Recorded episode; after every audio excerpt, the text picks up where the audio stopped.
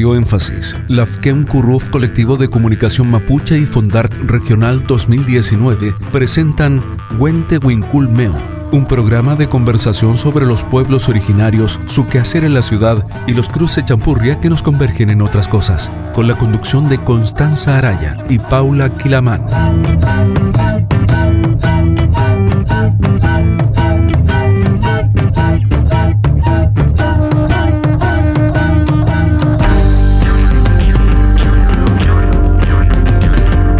Mari Mari Compuche, Mari Mari Pulamien, Paula Quilamán Piñaniche, Tufachi Zungu, Huente Winculmeo Piñelo, Radio Énfasis Meu.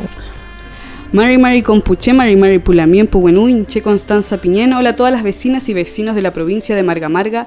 Esto es Huente Wincul Meu por Radio Énfasis 95.5 FM y también por la señal online www.radioénfasis.cl. El día de hoy nos acompaña un invitado que por primera vez tenemos aquí, contamos con la presencia de alguien del pueblo Licanantay. Eh, nos acompaña el Gilata Carlos Miranda, quien es profesor de educación básica, es académico de la Universidad de Playa Ancha del Departamento de Pedagogía y Educación. Pertenece a la Asociación Multicultural Pachacuti. Nació un 18 de septiembre del año 1984 en Chuquicamata. Kamisaraki, Gilata, ¿cómo estás? Hola, eh, bien, bien. Eh, un gusto eh, responder a esta invitación y poder conversar con ustedes un par de minutos sobre diversos temas que tienen que ver con lo indígena, lo humano y lo divino probablemente. Así es, nosotras siempre como política de programas hacemos una primera pregunta y nos gustaría que nos contaras sobre tu biografía, tu historia de vida, si siempre te identificaste como indígena, licanantay, o eso lo fuiste descubriendo con el camino, cómo fue tu vida en Chuquicamata, cómo llegaste hasta acá.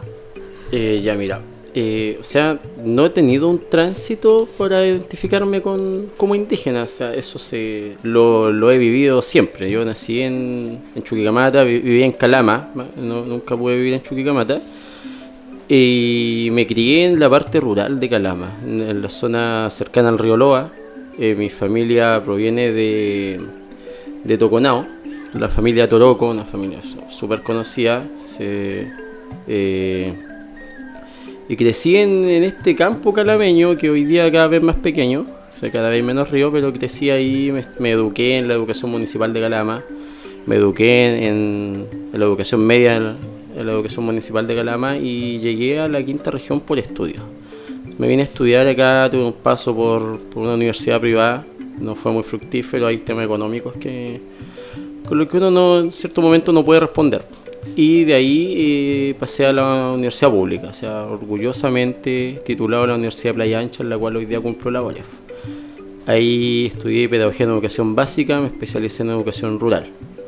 Y seguí ligado a, o sea, he trabajado en educación rural acá en Quilpué, eh, específicamente en los Perales, con proyectos de educación patrimonial, proyectos de educación para el desarrollo sustentable Después me fui a la educación subvencionada, me vendí un poco al sistema porque ahí estaban las lucas. Y ahí comencé mi estudio de posgrado en Playa Ancha. mi estudio de magíster, paralelo hice un diplomado en educación intercultural indígena en la Chile.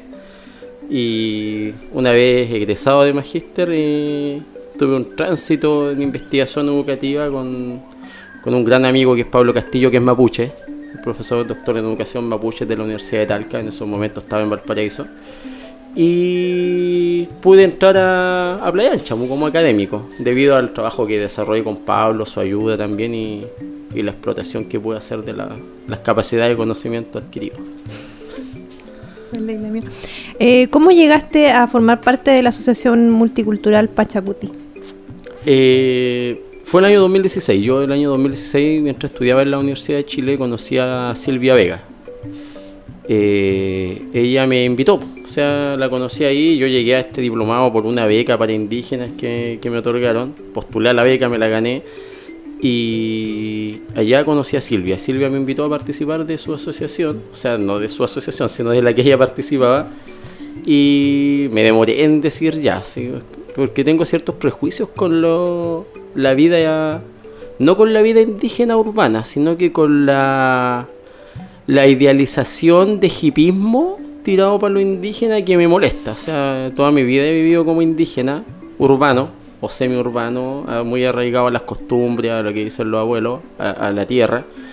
Y de hecho eso me chocó mucho cuando llegué acá, por eso como que no... Yo nunca traté de explotar el ser indígena, o sea, me preguntaba- yo me encontraba con gente que decía, no, yo me llamo Pedrito Pizarro Quilupén y soy mapuche, entonces era como la carta de presentación para acceder a muchas cosas y me molesta, todavía me molesta. Eh, yo creo que uno vale más como persona, más que como indígena y no es una coraza no- ni una excusa y me costó. Después, claro, le hice caso, me invitó, participé en un par de actividades en la guardia y ahí me encontré con varios, hoy día muy buenos amigos, o sea, Silvia, Nadia, eh, Alejandro, que también es el de Canantay, y hemos participado constantemente, o sea, hubo una buena recepción para mi esposa también ahí, que no es indígena, y para mis hijas.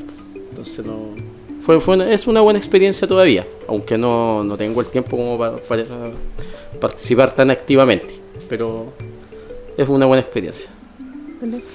Lamien, ¿nos puedes conversar un poco de, de tu pueblo, de Licanantay, ¿cierto? Es un pueblo que, que- del que no se sabe mucho, no se conoce mucho, ya que está más que nada radicado en la segunda región, ¿cierto? Principalmente para la zona interior de Calama.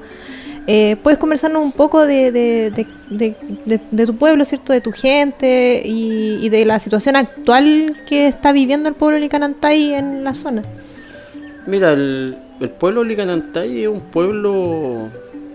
Bueno, yo, yo siempre a Silvia, a, los- a mis amigos Aymara, les digo que los Licanantay es el mejor pueblo. Los lo molesto, soy... o sea, eh, Orgulloso. Sí, pues digo, no, si allá el, el pueblo de la segunda región, esa raza es buena, así como que...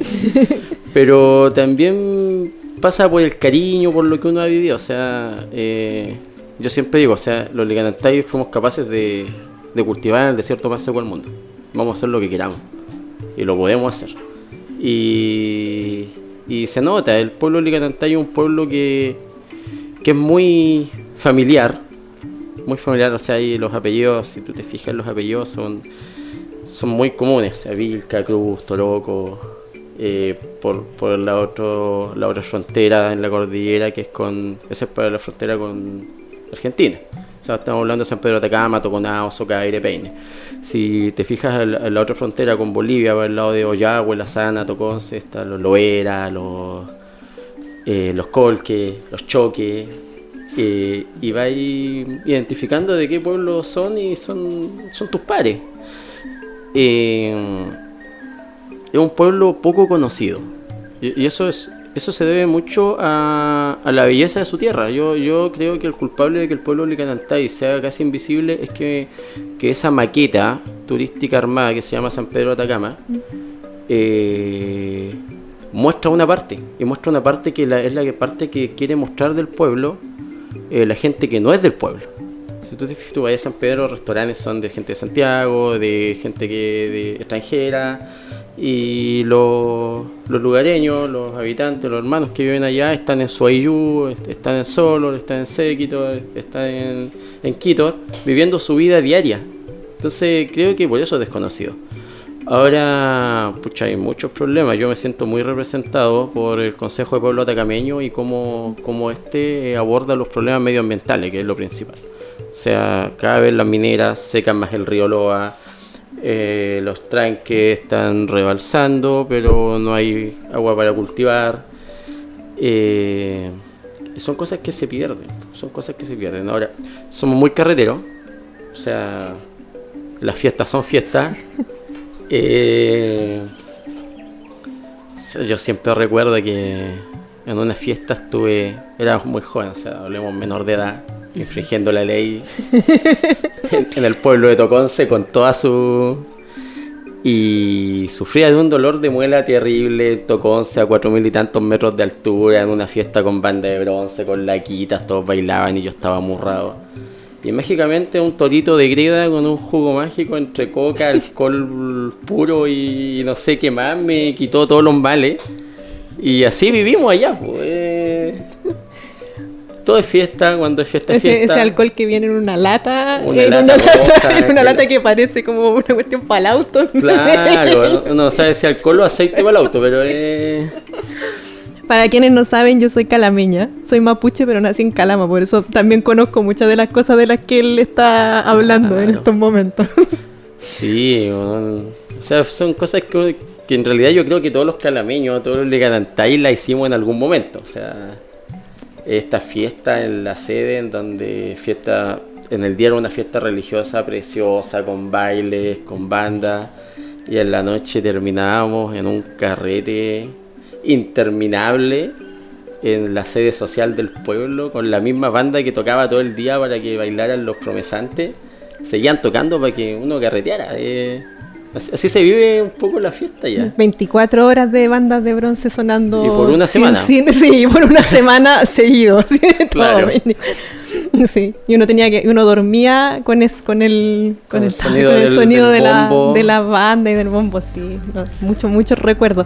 ¿Qué, qué tienes, qué experiencia tienes tú con esta, em, esta religiosidad, cierto, que se vive ¿cierto? Que viene de la religión católica, ¿cierto? Los cultos a la Virgen, por ejemplo, la Virgen de Aiquina, eh, la misma iglesia de, digamos, de San Pedro de Atacama, eh, el famoso campanario que hay en Toconao también, toda esta, esta, esta religión católica que vino, que se instaló en esa zona y que de alguna forma eh, impuso todas esta, estas fiestas que actualmente se vienen y que de alguna manera también se, de alguna forma se entrecruzan con tradiciones ya más antiguas de los pueblos.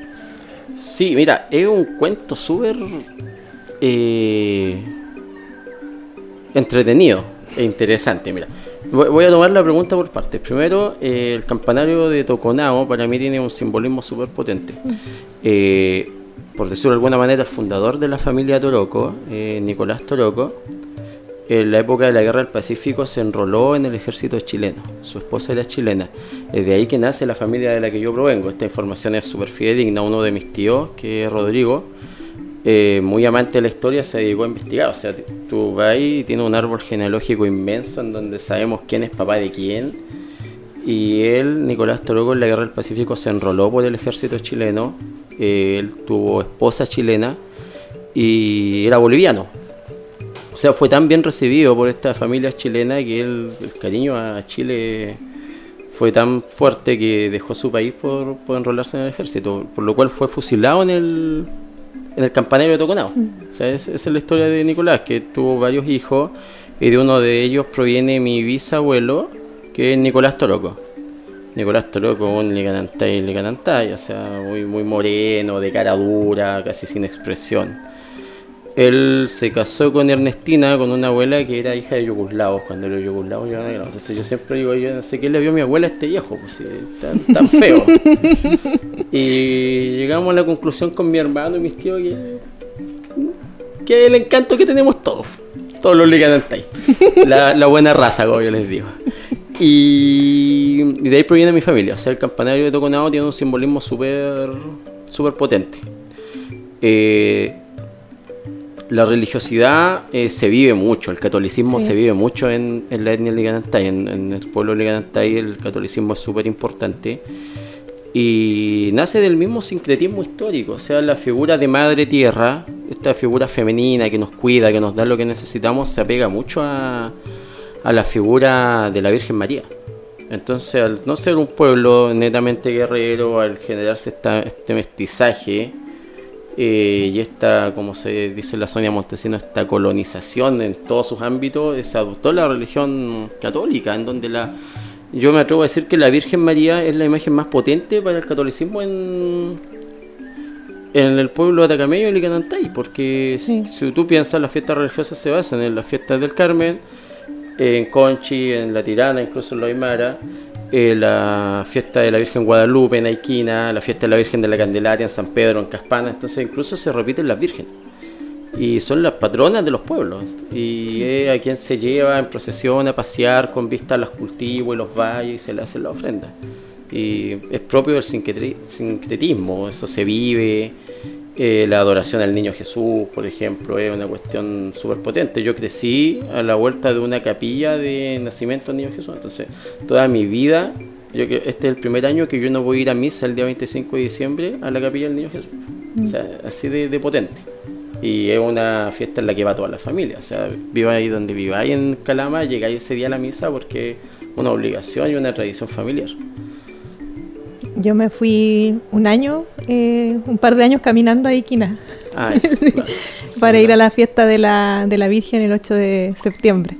Una, una bonita experiencia en todo caso, fuimos como compañeros de colegio, estábamos en la media. Eh, por eso te pregunto, porque esa, eso es muy bien fuerte allá en el norte. También la procesión que se hace del Cristo. Son fiestas que se hacen todos los años y a la que acude muchísima gente. Y todo este tema también de las bandas se, también se, y los bailes y todo eso es para la Virgen.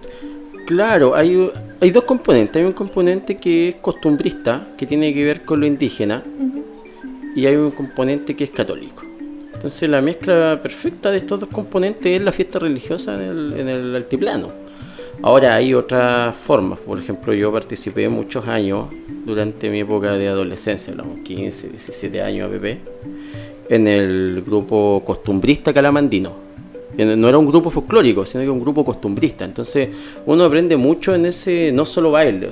o sea, yo bailaba llamero, tarqueada, eh, caporal, pero habían ceremonias de pago a la tierra, mm. eh, aprendimos a, querer la tierra, a bailar con un par de tragos encima, porque era típico ir a las bodas, que se llaman esta cena o almuerzo inmenso, en donde los alferes eh, prometen religiosamente dar almuerzo y alimentar a todos quienes vayan a ver al patrono del pueblo. Entonces yo por año, eh, para la fiesta de San Pedro y San Pablo, por ejemplo, acudíamos con Calamandino a bailar a, a San Pedro pero llegábamos un día antes de la fiesta, del inicio de la fiesta, y el día antes significaba hacer el pago a la tierra, hacía preparar los trajes, que no era el traje de lentejuelas bonito, sino que usábamos poncho, faja, chulo, sombrero, la, las mujeres usaban axo, o sea, ese nivel de, de costumbre. O sea, no sé si ustedes saben lo que es un axo, pero... Eh, ¿Qué es? Ya, un axo es un, la vestimenta típica del Licanantay que se usa sobre un enagua. Entonces las mujeres vestían un enagua tipo camisón de dormir, manga larga, de algún color vivo, y el laxo es un como una frazada en forma de círculo. O sea, mm. sin... ¿Y qué, cómo se usa? Se mete la mujer dentro de este cilindro de, tejido eh, telar, muy grueso y caluroso. O sea, yo te puedo decir que el, el laxo debe pesar unos 6 kilos. Y se le hacía la cintura con una faja y con topus de alpaca, que eran tipo cuchara, se tomaba a nivel de los hombros para poder darle la forma de vestido.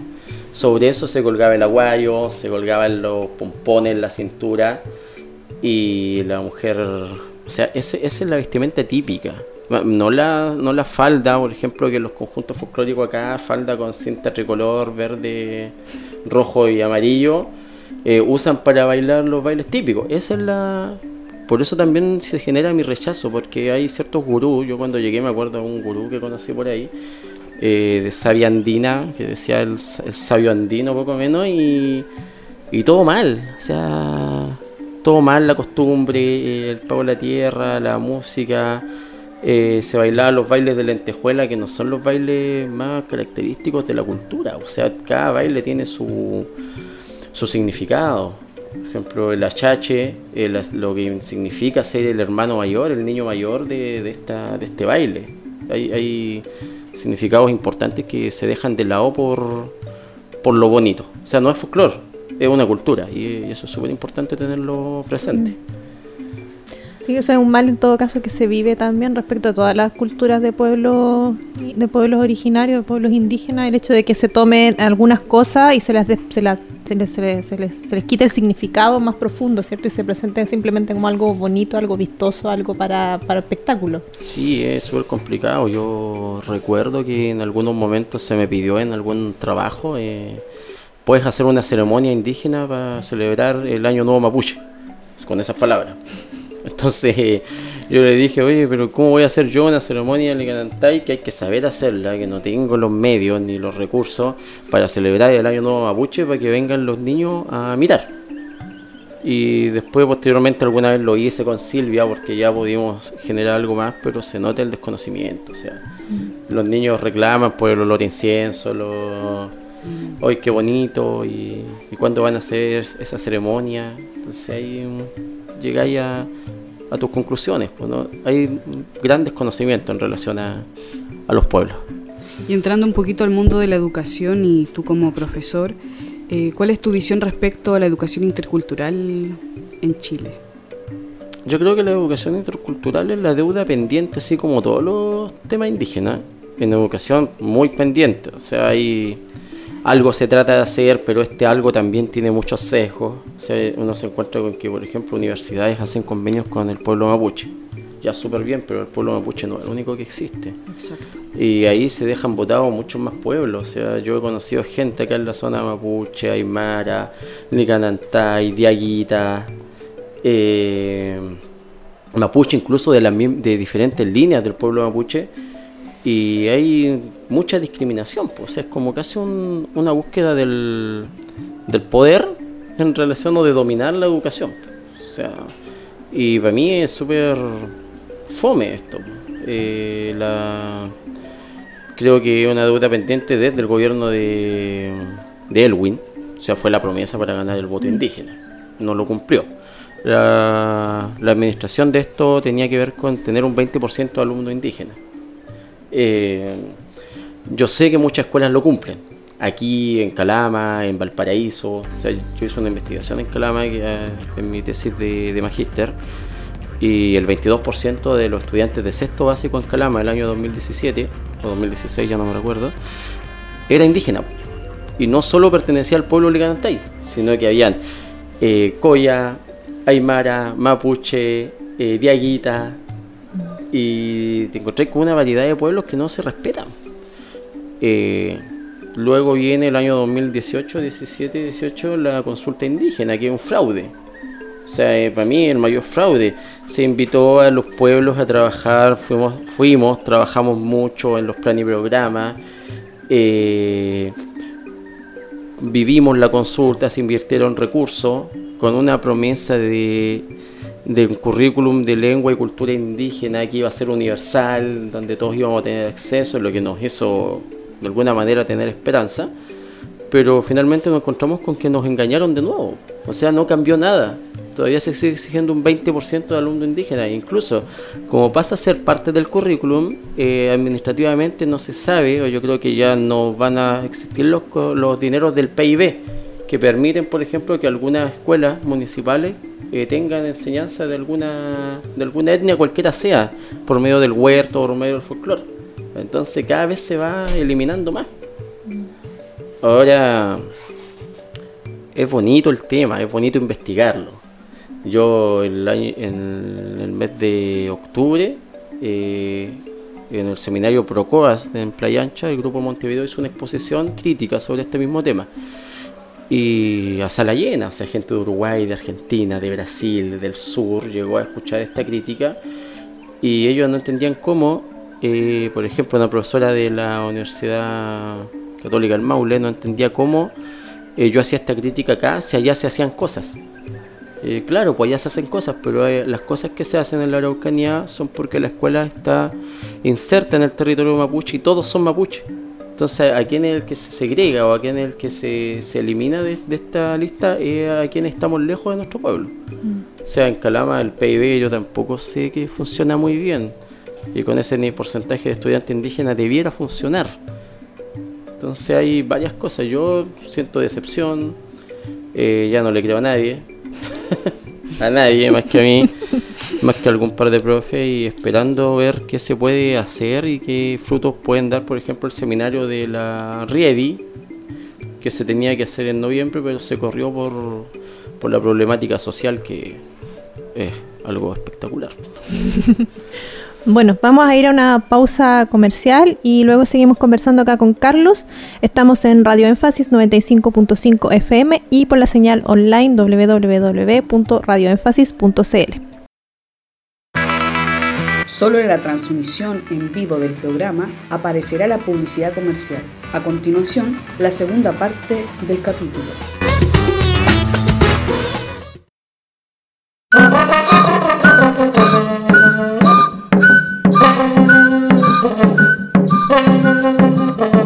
Esta hora en Radio Énfasis, Constanza Araya y Paula Quilamán conducen Huente Huinculmeo, un programa de conversación sobre los pueblos originarios, su quehacer en la ciudad y los cruces champurria que nos convergen en otras cosas. En Énfasis, la radio oficial de la provincia de Marga Marga.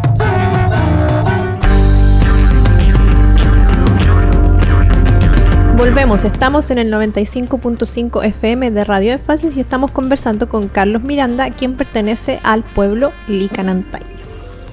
Carlos, eh, quisiéramos seguir conversando acerca de la crítica que le estabas haciendo al, al programa PIB de Educación Intercultural acá en Chile.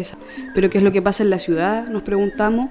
Es también parte de lo que este programa hace, eh, hablar sobre eh, ser indígena y vivir en la ciudad, que a veces se complica un poquito más. Sí, mira, ser indígena es que igual va a depender de cómo uno haya vivido su, su trayectoria de vida cotidiana. Claro. O sea, yo he hecho de menos muchas cosas de, de mi infancia. Eh, y, y hay otras que trato de replicar con mis hijas, por ejemplo. O sea, eh, me gusta que mis hijas planten en nuestro jardín papas. Bueno, en Calama no se cultivan papas, se cultiva el choclo, pero eh, me gusta que cultiven papas, que sembremos papas, que compremos almacigos de tomate, que rieguen, que es lo que uno trata de hacer. Y cuando vamos a Calama las llevo al potrero atrás de la casa de mi mamá, se ensucian, se caen al canal, las paro, las sacudo, y porque son cosas que hay que vivir. Pues. Ahora, puedo decir que mi hija de indígena, eh, a mi hija mayor le encanta de hecho, eh, el principal reclamo que me llevó este año es que no la llevé a esperar el, eh, la salida del sol en el año nuevo. O sea, ¿por qué no me llevaste al cerro? Y le encanta, le trato de enseñar algo de zampoña toco, soplo, con una zampoña que es de ella. Entonces, por ejemplo, ayer estaban tratando de tocar Noche de Paz. Y después buscábamos las partituras de Guachitorito para por, la época, pero le gusta, a mí me, gusta que le guste, tiene sus cosas. Eh, eh, mis dos hijas cuando nacieron eh, salieron de la... Llegaron a la casa envueltas en aguayo, o sea, para mí eso fue súper importante, cada una tiene su aguayo, ha tenido su gorrito, pero se vive así, se vive de, de, una manera diferente. Uno no anda, por lo menos en lo personal, no ando vestido de indígena ni poniendo la, lo, el ser indígena por delante de otras cosas. Eh, sí me preguntan, o sea, por mi contextura física, por mi color de piel, muchas veces me han preguntado si soy pascuense. eh, no, yo digo, no, yo soy indio, pero de otra tribu, no, no pascuense. Y ahí explico que soy eh, Liganantay. Pero se vive de manera diferente. Igual hay cosas importantes. Por ejemplo, el Año Nuevo yo lo, lo celebro con Pachacuti. Desde que me integré, asistimos con mi familia. Eh, lo vivimos tal cual se vive en, nuestra cultura. Eh, el mes de, brote, el agradecimiento en agosto también se, celebra. Eh, trabajamos en la casa para eso, por ejemplo, este año nuestra donación para la fiesta fueron 100 sopa y pillas nortinadas. Entonces, la noche anterior amasando, las niñas me ayudaron, mi esposa freía, entonces se vive de, esa manera. Sopa y pillas nortinas que son son gigantes. gigantes, y, delgaditas. Sin, zapallo. Sí. Entonces uno lo, lo, vive de esa manera. Eh. En mi casa tengo mis cosas, o sea, tengo mi chuspa con coca, con un maíz de cultivado en la casa, en Calama. Eh, tengo mi onda eh, para bailar llamero. No bailo hace muchos años, pero con mi hija vamos a bailar ahora. O sea, le dije a Silvia que iba, me, pidió varias veces que enseñara llamero en la asociación, yo no, así ya no bailo, no, no, pero ahora como mi hija va a bailar, eh, voy a hacerlo, voy a, voy a desempolvar un poco la, onda y voy a bailar. Tengo mi poncho, mi sombrero, que son cosas que uno va guardando y son importantes. Pues yo, mi sombrero, por ejemplo, es un sombrero hecho a mano eh, de lana que lo hizo un tío, pues, mi tío el Esteban. El Esteban en Calama, eh, su, su vida es proteger la cultura y, y los lugares arqueológicos importantes. O sea, él está a cargo de los geoglifos de Chukchuk, eh, anda en estas demandas contra el infeliz que pasó en una 4x4 por arriba del, de los geoglifos. Ha estado en, en contacto permanente con, con, la defensa de los geysers del Tatio. O sea, eh, o sea, yo puedo decir mi familia se dedica a la preservación de la cultura. Eh, tuvimos... Me han pasado cosas muy raras. Por ejemplo, una, una chiquilla que, con la que me llevo muy bien, psicóloga, muy, muy hippie lice, me preguntaba por Calama por algún temazcal. Eh, para ir a drogarse el temazcal, porque la gente cree que por ir a fumarse un pito de marihuana, un temazcal se va a purificar y eso es producto de la, la ignorancia. Entonces yo le dije, no, olvídalo, mi familia se dedica a cuidar el patrimonio y yo te voy a estar diciendo anda a drogarte allá, si anda a drogarte a la playa, a otro lado. Entonces uno lo vive así y, y, así de golpe y borrazo también. Pues hay gente a la que le acomoda mucho y otra que no.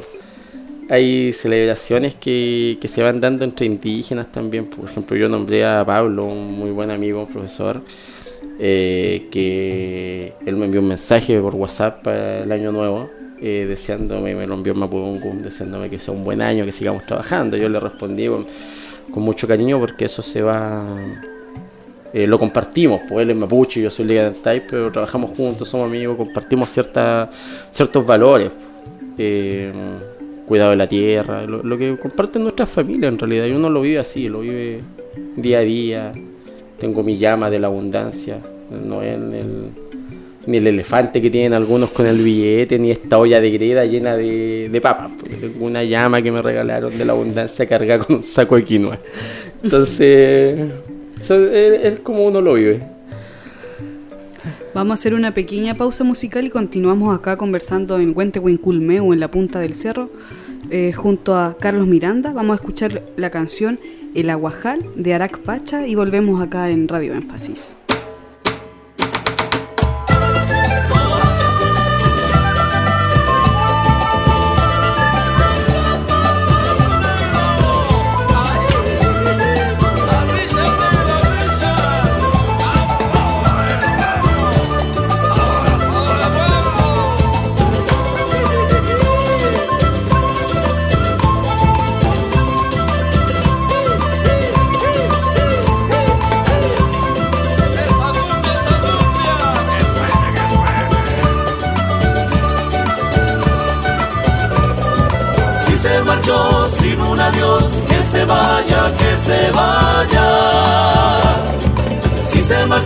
Sin un adiós, que se vaya, que se vaya.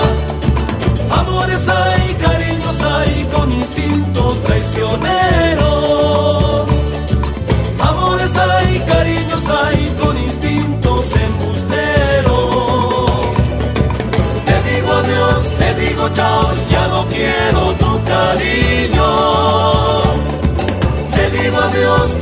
chao, ya no quiero tu cariño.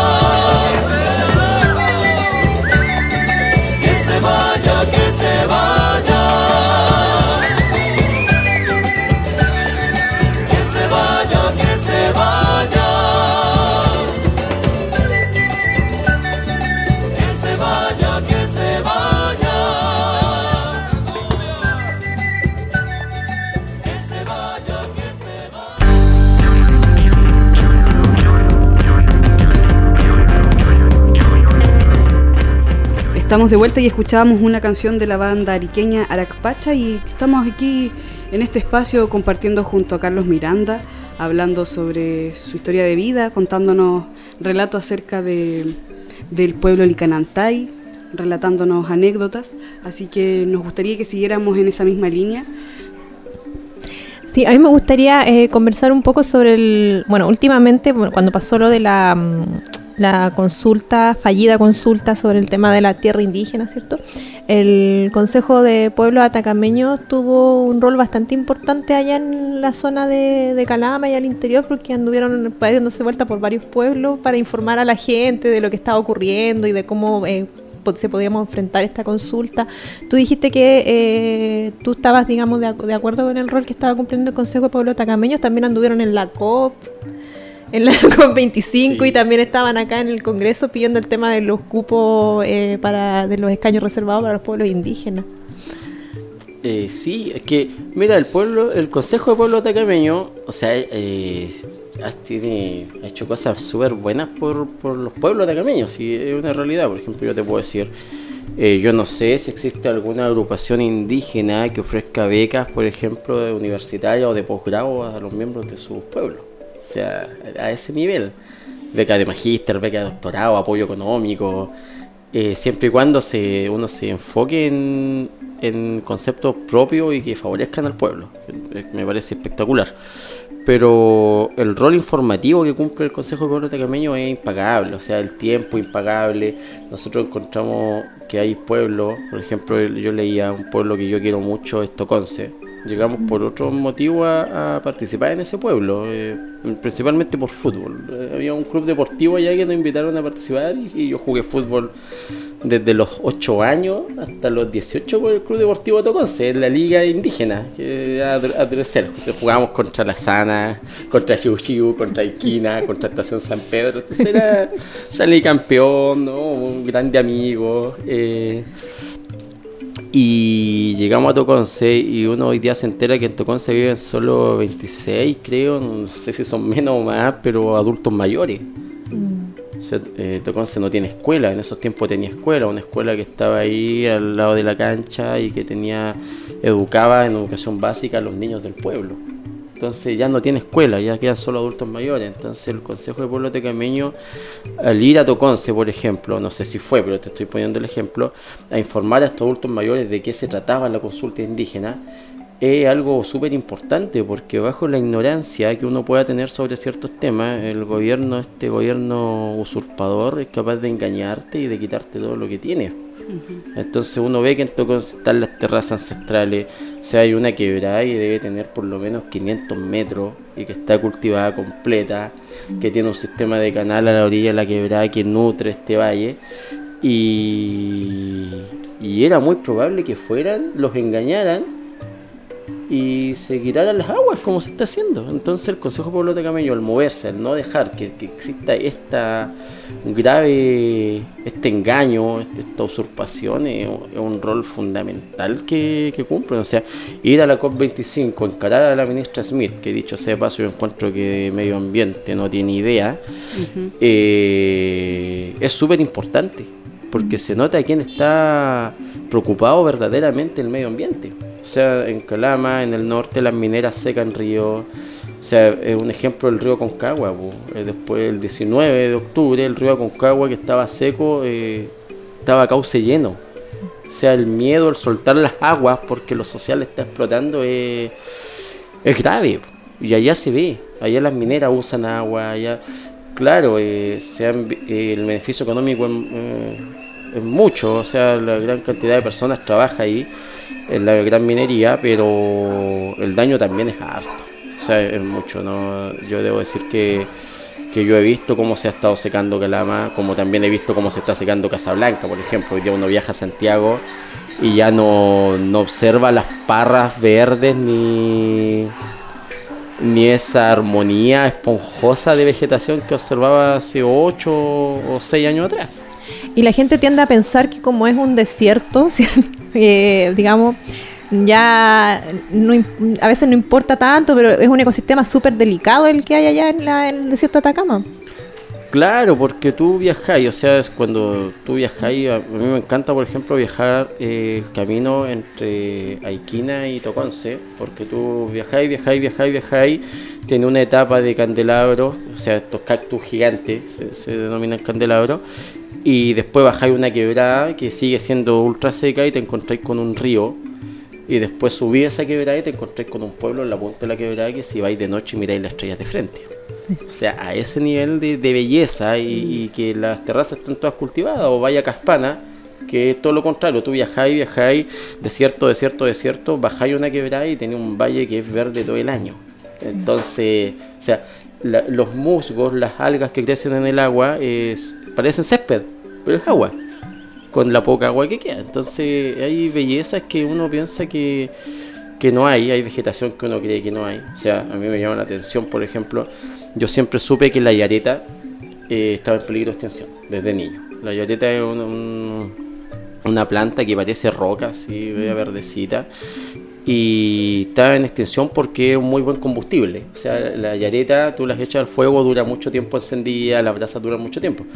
Pero yo, estando la yareta en peligro de extinción, yo en el Belloto he visto gente vendiendo yareta para curar la diabetes. Una cuestión que por lo menos a mí no me calza ni me entra porque yo siempre he sabido que está en extinción porque es combustible y no cura la diabetes. Entonces, hay ignorancia, hay inocencia, como dijo un maestro, y que hace que se rompa el equilibrio del ecosistema. Feliz. Vamos a escuchar otra canción y a la vuelta nos despedimos de este programa. Vamos a escuchar una canción de Luzmila Carpio que se llama Kuntur Malku y volvemos.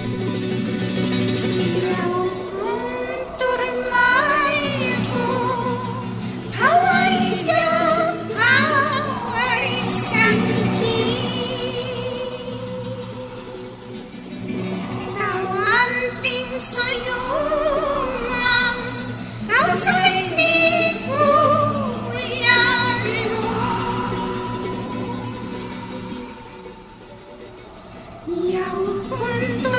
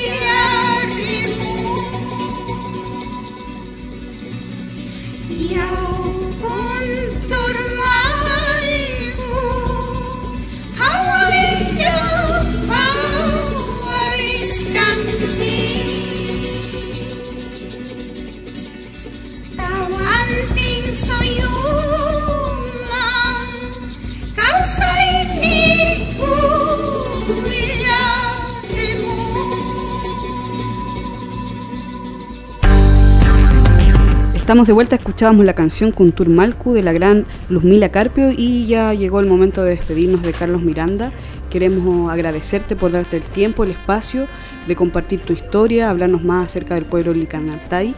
Eres la primera persona que vino a este programa a hablar sobre su cultura, sobre la cultura Licanantay y para nosotras eso es sumamente importante, así que muchas, muchas gracias por todo el conocimiento entregado.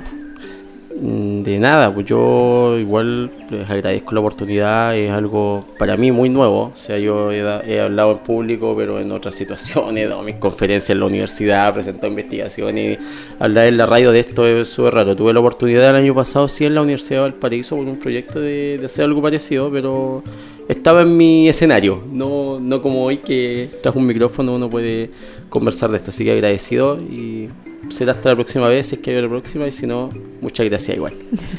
muchas gracias, Lame. Vamos con la última canción de Dengue Dengue, se llama Simiolo y esto fue Wente Winculmeu por Radio Énfasis. Peucayal. Peucayal. Winculmeu,